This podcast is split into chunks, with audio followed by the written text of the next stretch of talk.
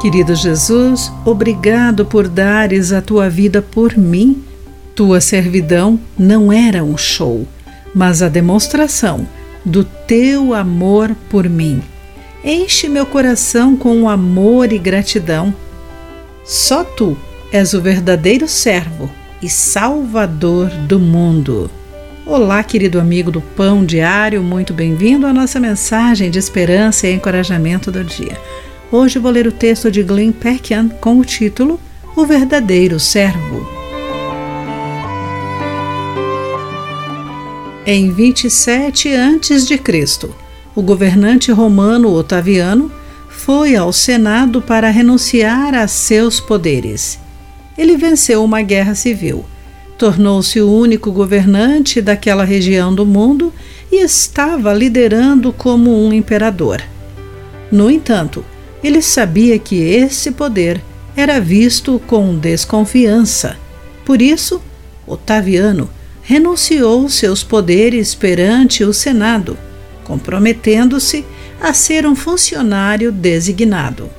A resposta deles? O Senado romano honrou esse governante, coroando-o civicamente e nomeando-o servo do povo romano. Ele também recebeu o nome de Augusto o Grande. Paulo escreveu sobre Jesus se esvaziando e assumindo a forma de um servo. Augusto parecia fazer o mesmo, ou será que o fez?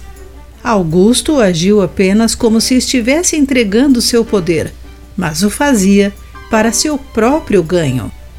Jesus humilhou-se e foi obediente até a morte e morte de cruz, de acordo com Filipenses 2, versículo 8.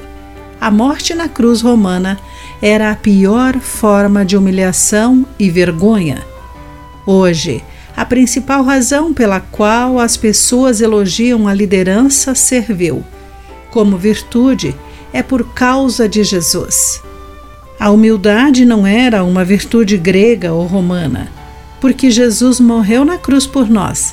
Ele é o verdadeiro servo. Ele é o verdadeiro Salvador. Cristo se tornou um servo para nos salvar. Ele esvaziou a si mesmo para que pudéssemos receber algo verdadeiramente precioso, o presente da salvação e da vida eterna. Querido amigo, o que significa reconhecer que Jesus é o servo e que sofreu e morreu para salvá-lo? Pense nisso. Aqui foi Clarice Fogaça com a mensagem do dia.